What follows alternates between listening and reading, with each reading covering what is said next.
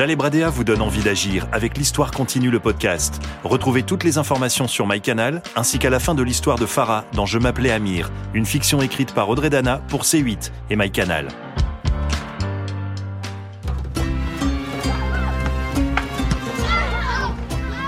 Je m'appelle Amir, j'ai 9 ans et je suis le meilleur à la course avec les copains. J'ai beaucoup de chance parce que mes parents sont des gens très ouverts.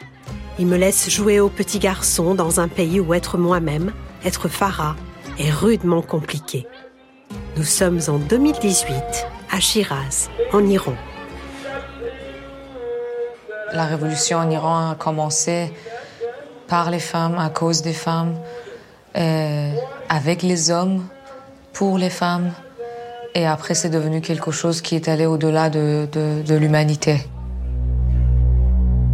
Quand j'étais plus petite, je voyais ma grande sœur forcée de porter le hijab et ma mère chaque matin qui veillait à positionner ce voile le mieux possible pour éviter un problème à l'extérieur. Problème. Quand on est fille, ce mot résonne presque à chaque moment de l'existence. D'ailleurs, quand ma mère était enceinte, ma grand-mère, comme toutes celles de sa génération, lui disait ⁇ Pourvu que ce soit un garçon ⁇ Et j'ai vraiment fini par croire qu'elles avaient raison. Quand on dit la femme iranienne, on, le met, on la met déjà dans un cadre. Si les femmes iraniennes ils se battent pour la liberté, ils se battent pour le monde. Oui, Golshifte John, Golshifte Farahani, actrice au cœur immense. Tu es notre figure de proue, car toi-même, malgré ta réussite en Occident, tu es là et tu sais.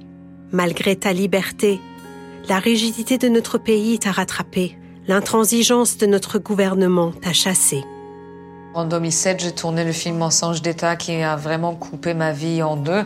Quand je suis retournée en Iran, euh, j'ai eu des ennuis, j'ai eu des soucis énormes avec la service secret, avec le tribunal euh, national. En fait, ce que j'ai mis la, la sécurité de la nation en danger en jouant dans un film américain. Et ça, c'est quelque chose qui peut se finir en exécution. Exécution, oppression, soumission, violation. La liste est longue quand il s'agit de ce que subissent les femmes iraniennes. Mais voyez-vous, depuis quelques années, le tonnerre gronde de plus en plus fort. Et nous grandissons avec cet orage, nous, les enfants. La génération Z qu'on a perdu 56 enfants, je crois, d'adolescents, les enfants de 10 ans, de 8 ans, de 2 ans, qui ont été tués par les balles dans le corps.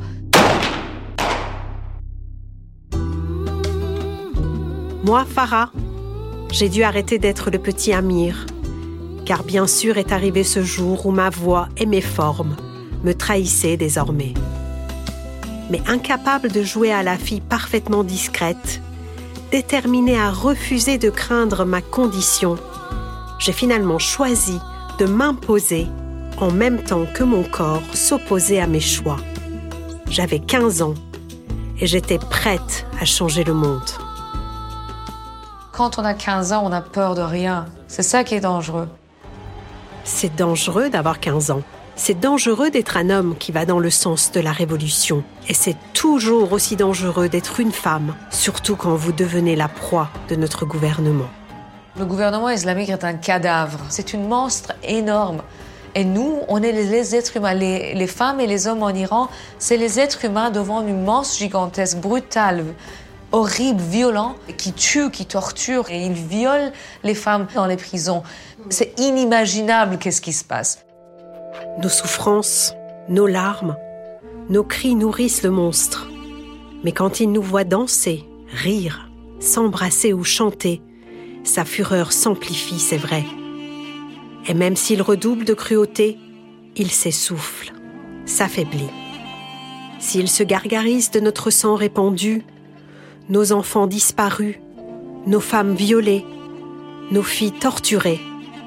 Ils boitent, se consument et se décharnent devant notre ferveur et notre soif de liberté.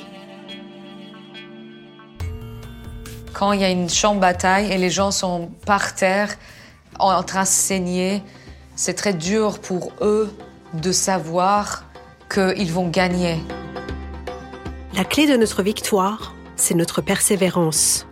Quel que soit le tribut à payer pour enfin rire pour de bon au nez de ce monstre, le pousser dans le précipice et l'isoler dans les entrailles du néant pour nous libérer toutes et tous. Cette révolution en Iran, c'est une évidence, c'est une représentation de lutte pour la liberté. Si on ne donne pas assez l'importance à ça, ça veut dire qu'on est en train de tourner le dos à centaines d'années de se battre pour la liberté. Cent ans de combat avant et peut-être cent ans encore après. Peut-être une longue route, peut-être un combat interminable, mais une certitude. Nous n'aurons pas fait cette révolution pour rien. Les petites filles cesseront de jouer aux garçons, les filles de travestir leur féminité et les pharas ne se crimeront plus en amir pour être tranquilles, pour enfin goûter à la liberté. Désormais, être une femme iranienne sera synonyme de droit de vie au même titre que les hommes.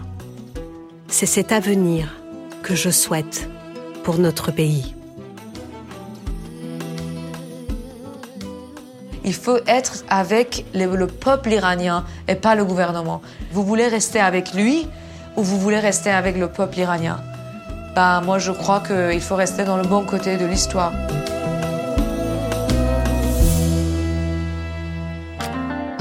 Si vous souhaitez en savoir plus sur Femmes, Vie, Liberté, rendez-vous sur le replay de l'émission Envie d'agir consacrée à ce thème sur C8 et MyCanal.